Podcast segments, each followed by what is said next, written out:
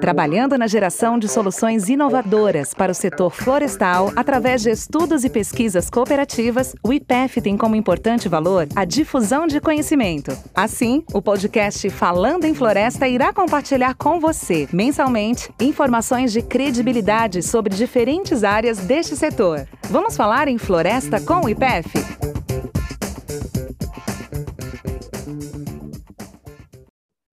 Bem-vindos ao podcast Falando em Florestas do IPEF. Sou Fernanda Moraes, coordenadora executiva de projetos especiais do IPEF e membro do grupo operacional do projeto Assentamentos Agroecológicos. Iniciamos este ano de 2022 comemorando os 10 anos de atuação do projeto no sul e extremo sul da Bahia. Para contextualizar, o PA, como chamamos o projeto Assentamentos Agroecológicos, é fruto de uma parceria entre o IPEF o Núcleo de Apoio à Cultura e Extensão em Educação e Conservação Ambiental, o NASPETECA da Exalc USP, além de duas empresas florestais e movimentos sociais do campo. Nesses 10 anos de trabalho, o PA apoiou a instalação de 20 assentamentos, em que foram assentadas mais de 1.600 famílias, totalizando uma área de mais de 20 mil hectares. Para contar a vocês sobre as fases do projeto, suas conquistas e desafios, convidamos o engenheiro Fausto Camargo, que é coordenador do projeto Assentamentos Agroecológicos, o professor Edson Vidal, coordenador científico, e o professor Marcos Sorrentino, membro do grupo operacional do projeto. Fausto, você que participou ativamente do PA nesses 10 anos, pode nos contar como surgiu o projeto e os seus objetivos? Então, Fernanda, o, o projeto, né, ele nasce, eu, eu inclusive estava numa das empresas florestais que atua ali no extremo sul da, da Bahia, né? e as empresas e os movimentos sociais aí ligados à, à, à terra, né, viviam um conflito né, muito forte, um conflito histórico, e que todo mundo perdia com essa falta absoluta de diálogo entre as partes. Aí, né, para a formatação desse projeto, é, é chamado, então, Exalc.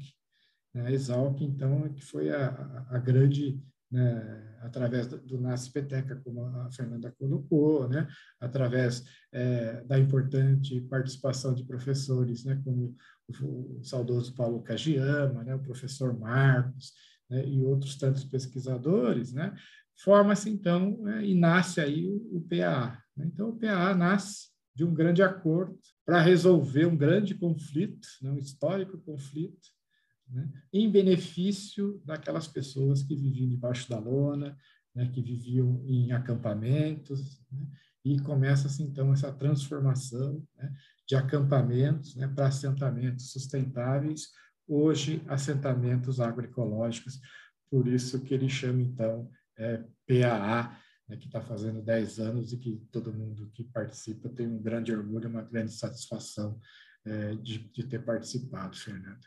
E os objetivos iniciais, né, era a extensão do conflito, né, a paz no campo, né, a formação de assentamentos modelos para o Brasil e para o mundo, né?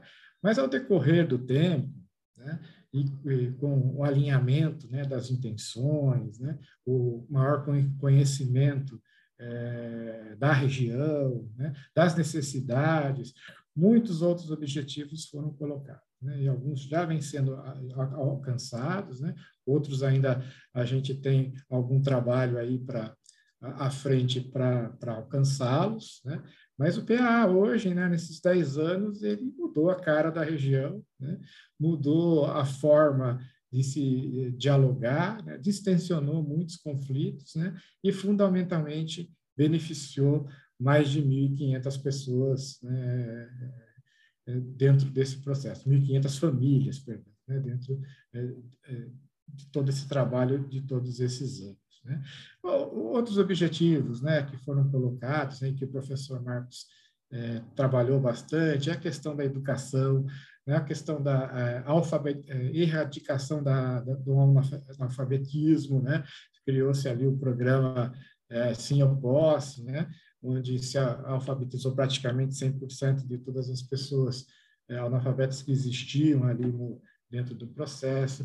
Teve também é, objetivos novos ligados à saúde, né, com a participação inicial ali da Fiocruz, né, alguns outros projetos junto ao governo federal. Né? Então, perceba-se, percebe-se inclusive, a, a, formação dessa grande rede do bem né, que o PAA trouxe ali para a região. Né? Eu citei aqui vários é, parceiros importantes, né, como as empresas, as universidades, é, a Fiocruz, né, o próprio governo da Bahia, né, é, o Instituto Cabuca, né, assim, e tantos outros ali né, que participaram e efetivamente ao longo desses é, 10 anos. Né? Então, os objetivos, é, o nascimento do PAA foi desta forma, né, nasce num, num conflito e transforma-se hoje né, num grande projeto né, de acesso à terra, né, de dignidade, é, de geração de renda e a, a, a, com repercussão já territorial ali, né, assim, o território já percebe a presença do, do PAA naquele momento. Né? E dentro desses parceiros, né, Fernanda, vale ressaltar muito a, a, atuação da universidade. Né? É, a universidade né, e também do IPF, né, que abraçou é, o, o, programa, né, é, com toda a sua capacidade e competência em administração de projetos, né, isso foi um, um ponto importante né, para esse projeto, porque ele demanda é, bastante recursos né, humanos, financeiros né, e outros, então o IPF tem essa importância, mas a Exalc, né, desde o começo, né, tem essa, essa importância, né, assim, um papel é, fundamental dentro desse, desse processo como todo, desde a intermediação né, do diálogo, né, ela foi super importante ali, né, como aquela, aquele eixo de segurança né, para o diálogo, né, eu queria que o professor, que o professor Marcos, né, comentasse um pouco mais desse papel é, fundamental né, dentro do projeto e dentro da, da, conjuntura toda que se da criação do projeto, né,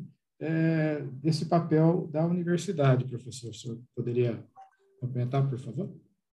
Sim, certamente.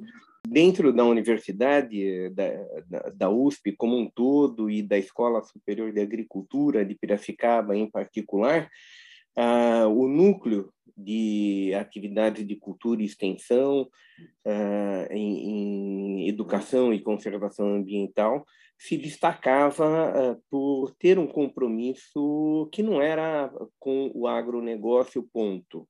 Era um compromisso com movimentos sociais, era um compromisso com a, a possibilidade de setores marginalizados da sociedade, especialmente da agricultura familiar, serem incorporados na, nas demandas de melhoria de qualidade de vida que a universidade poderia efetivamente contribuir. Então, em função dessas qualidades que o professor Paulo Kageyama, os trabalhos que o, o laboratório que eu coordenava desenvolviam, nós fomos chamados pela é, por, por, essa articulação que o Fausto acaba de relatar e é, começamos a colaborar no sentido de contribuir para a efetiva implantação de assentamentos agroecológicos que não fosse somente uma solução técnica provisória. Assentamentos agroecológicos que possibilitassem é, a transformação de um território, a transformação dessa região do extremo sul da Bahia em um exemplo de é, é, mudança do rumo das coisas. Aquela é a região onde o Brasil foi descoberto. Então essa região poderia mostrar uma outra forma de é, melhoria de desenvolvimento, de melhoria de condições existenciais, que não fosse a forma como os portugueses chegaram aqui, como o desenvolvimento tradicional se deu, eliminando populações indígenas, acabando com a Mata Atlântica.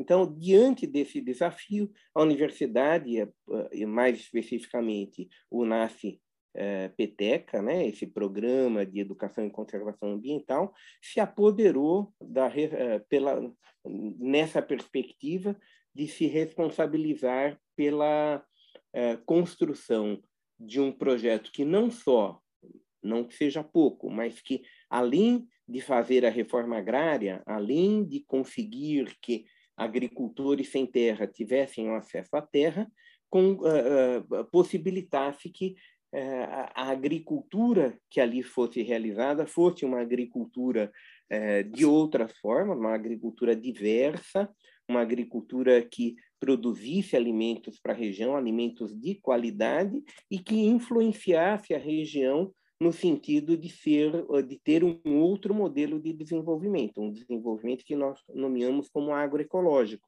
E um desenvolvimento agroecológico exige a participação das pessoas, a participação das pessoas na construção dos seus projetos de futuro. Uma das primeiras atividades que foram feitas lá foi é, a, a da enunciação dos sonhos daquelas famílias acampadas para os lotes, quando elas fossem né, efetivamente assentada nos lotes.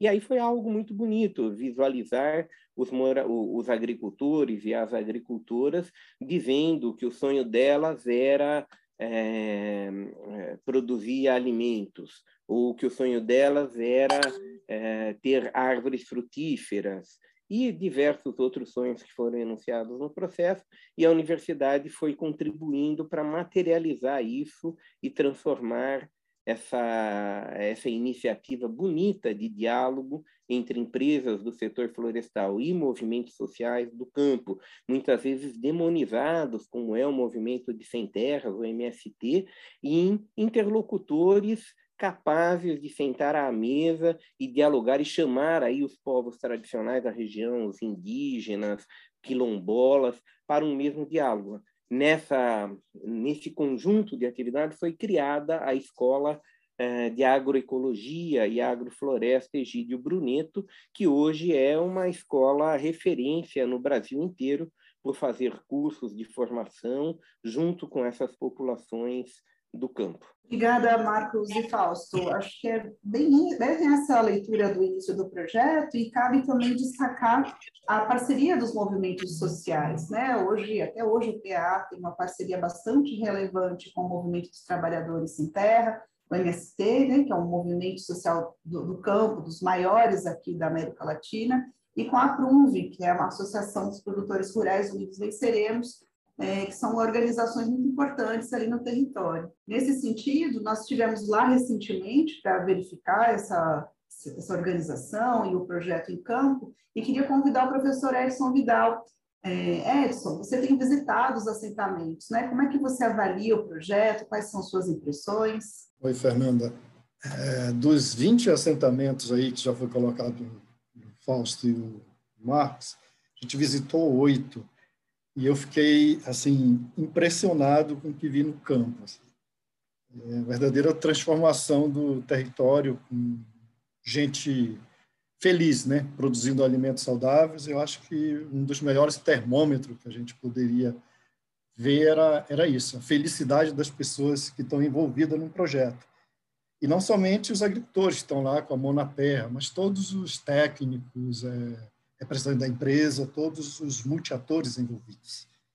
É, então, isso é um, um, dos melhores indicadores para a gente analisar se o projeto é, está indo bem, né? E isso tudo, obviamente, tem, tem contribuído também para a redução naquela região que a gente conseguiu observar da pobreza extrema daquele tanto sul como o extremo sul da Bahia, né?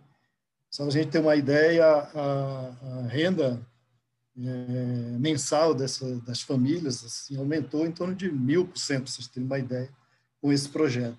E é um projeto que tem diversos ensinamentos, como já foi, inclusive, colocado, mas é importante a gente revisar, tanto para a universidade, que nos aproxima aí de uma, da realidade, né? desses temas como conflitos, agroecologia, extensão florestal, pesquisa, aproxima a universidade disso, né? E também é um projeto que acaba dando muitas lições para, para quem quiser trabalhar com, por exemplo, um tema de reforma agrária. Então, esse projeto pode apresentar diversas lições é, é, com relação a isso, com o envolvimento desses principais multiatores, como empresa, movimentos sociais e governo. Então, Fernanda, o que eu vi no campo, assim, eu fiquei muito feliz. Obviamente, é um projeto que teve que teve uma fase inicial ali de, de diagnóstico, depois consolidação, de planejamento. Teve muitas arestas aí, o Fausto deve ter participado muito disso, que foram aí contornadas. E hoje o que a gente vê é realmente um sucesso no campo. Foi isso que eu, que eu vi, Fernando. Importante também ressaltar, né, professor, os 48 trabalhos científicos realizados nesse tempo, né, entre TCCs, dissertação de mestrado, tese de doutorado, eu acho que é um grande ganho para a academia também, todo esse avanço de pesquisa. E exatamente, hoje a gente está nessa fase de consolidação, com uma pauta voltada para a construção de novos acordos para pós-2023, com essa vontade de atender demais regiões, outras atividades produtivas e assim fomentar e apoiar o desenvolvimento de territórios sustentáveis. É, queria perguntar novamente aqui para o Fausto, como é que ele avalia que será a atuação do projeto né, nos próximos anos? Como é que você está é, avaliando isso, Fausto? Bom, pessoal, é, eu, eu dividiria né, em, em, duas partes. Assim, né? Primeiro, 2022, né? É, esse ano é o ano né, de 10 anos aí do, do PAA, eu acho que a gente precisa consolidar né, é, esses 10 anos, né, consolidar algumas questões é, tratadas lá no começo, né, como é a, a, passagem definitiva das áreas, né, colher, né, como bem disse tanto o professor Edson como o professor Marcos, né, colher e reproduzir, né, e socializar tudo que foi que, foi construído ao longo desses dez anos, né, desde a metodologia do diálogo ali, né, entre as partes que né, não se entendiam, historicamente não se entendiam, né, é, até tudo que foi construído em termos de tecnologia, né, em termos de produção, em termos de comercialização, né, essa visão que Marcos bem coloca, né, da agroecologia colocada com muito sucesso, né, professores, com muito sucesso ali mesmo, né, vocês veem a gente está produzindo é, uma diversidade enorme de produtos, né, com uma renda bastante é, regular e boa em 10 hectares, né? onde no começo todo mundo achava que isso era impossível, né? Os lotes eram muito maiores, né? Então, os lotes lá de 10 hectares têm uma diversidade de, de produtos, né? Uma produção de qualidade, né? E com bons preços que viabilizou, de fato, né? essa nova forma, esse novo olhar para a criação de um assentamento. Então, a consolidação disso tudo, né? Um grande desafio para esse esse ano, né, de, que finaliza os 10 anos, 2022, né, e é, para frente, né, nós vamos ter que criar, vamos precisar criar um novo modelo, né, assim, o PA não vai morrer, né, ele vai se recriar, né, ele vai se transformar, né, a gente vai viver um período de transição desse modelo de gestão, né, de atuação que a gente tem hoje, né, para um modelo mais amplo. Né? Então, eu vejo desta forma, assim, né, Fernando? É ampliar isso para o território, como um todo, né? Assim, é, somar as iniciativas, outras iniciativas parecidas que já existem no território, né? E quem sabe criar um grande modelo territorial de, de agroecológico, né? De produção exemplar de alimento saudável, alimentos de qualidade e que envolva tanta gente assim, né, pessoal? Nesse momento, 1.600 pessoas, né? Podendo a gente é, somar, colocar, né, assim, adicionar muito mais famílias nesse processo. Né? E é, também né, nós vamos precisar né, é, trazer né, novos parceiros, né, novas, é, novas caras aqui para o pro projeto, né, para que ele tenha essa, essa visão territorial mesmo. Né? Então, é, governos municipais, estaduais e federais né, terão que é, nós vamos precisar que eles participem de uma forma mais efetiva, porque as ambições são grandes, né? Que são outras empresas ali do, do agronegócio ou não, outras iniciativas, né? Universidades ali eh, locais e, e, e, e, regionais ou, estaduais ali da Bahia para trazer eh, mais tecnologia, mais perspectiva, né? Para que transforme que o projeto seja realmente é, transformado em algo de importância regional, de tal forma né, que ele seja percebido nacionalmente. Então, acho que esse é o, é o futuro do projeto, né, ser maior, né, diferente, melhor, com mais parcerias, com mais gente atuando e colaborando, né? com inclusão de mais famílias né? dentro do que é, de bom, de tão bom está acontecendo, né? mas ainda com muitos desafios, né? com muitas questões. É, eu acredito, Fernando e professores, né? a gente tem conversado muito sobre isso, né? que algumas questões não resolvidas né? ao longo desses dez anos e que são fundamentais para o estabelecimento definitivo de um assentamento, de fato, né? É, ainda vão perdurar por mais um tempo, né, depois de 2023, né, são coisas que dependem aí de burocracia, de legislação, né, da, é, da atuação e boa vontade dos órgãos, é, dos órgãos públicos, né, e, enfim, então, uma, um futuro muito promissor, bastante desafiador, né? mas que vai necessitar da participação de muito mais gente, de muito mais instituições, né? E com muito orgulho ele será muito mais inclusivo também, né? Olhando não só para os movimentos, né? Que é uma coisa já extremamente importante, né? Para a população rural toda ali, né? Ou, até urbana, né? Carente de uma região é, extremamente pobre, né? E que tem esse oásis, né? Que são esses assentamentos aí do PA. Né? Minha visão, né, que a gente vem discutindo, Fernanda e professores, né, é essa. Se vocês quiserem complementar, por favor.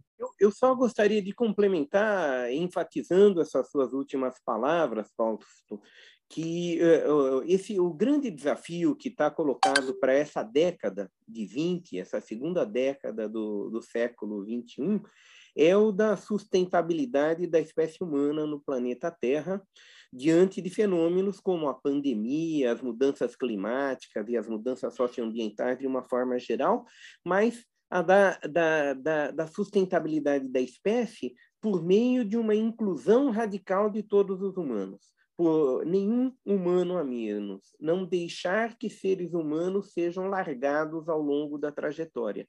Então, nós temos conhecimento científico, conhecimento tecnológico, temos condições econômicas para fazer frente a esse grande desafio de inclusão radical para que todos os humanos tenham terra, teto e trabalho, saúde, educação e natureza, todos os humanos possam se comunicar, participar e desenvolver plenamente a sua espiritualidade.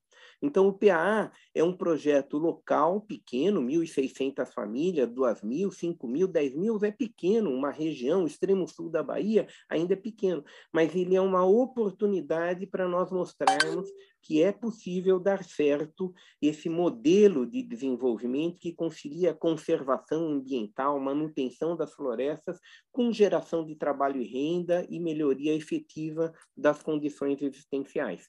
Então, o IPF, o NACPTEC, as empresas do setor florestal, os movimentos sociais do campo, eles estão fazendo algo que é pioneiro, é de fronteira, é inovador e que pode servir de parâmetro para uma repaginação da nossa espécie na face do planeta Terra. Muito bom, Marcos e Fausto. Acho que cabe também reforçar que nesse momento de pandemia, essas áreas de assentamento acabaram fazendo doações muito expressivas de alimentos para as periferias da cidade do entorno, né? Esse projeto ele abarca nove municípios, então você imagina o impacto na produção de alimentos saudáveis nesse território, é, nesse momento tão delicado de crise sanitária e econômica. Eu, eu acho Oi, até Fausto. que você fez uma boa colocação, né? E eu acho importante pontuar que nessa pandemia, né, com todos os problemas que todo mundo teve, né, todo, todo mundo que tem algum né, trabalho, comércio, enfim, né, assentamentos se juntaram né, e doaram ali toneladas de alimentos na, região. Né? A gente presenciou né, caminhões e caminhões de alimentos né, saindo para outras, outras comunidades da região ali, né, vindo desses assentamentos do PA. Acho que isso é uma prova importante e reforça muito o que a Fernanda falou. Né? Os assentamentos estão produzindo, né? estão produzindo com qualidade né? né? e realmente é, a gente pode é, transformar isso em algo muito maior. E cabe destacar que as empresas mencionadas neste programa são duas. A primeira, a Veracel, que desde 2016 participa do projeto, E a segunda é a Suzano, antiga Fibria, que participa desde 2011 desta iniciativa. Assentamentos agroecológicos é um tema que poderíamos ficar horas falando e que ainda teríamos muito a conversar. Podemos até mesmo pensar em novas edições de podcasts sobre o projeto e suas ações, incluindo outros participantes, como os representantes dos movimentos sociais e empresas. Muito obrigada ao Fausto, a Edson e Marcos por aceitar este convite e pela parceria no projeto. Estamos ao final deste rico bate-papo de mais uma edição do Falando em Floresta. Um abraço a todos.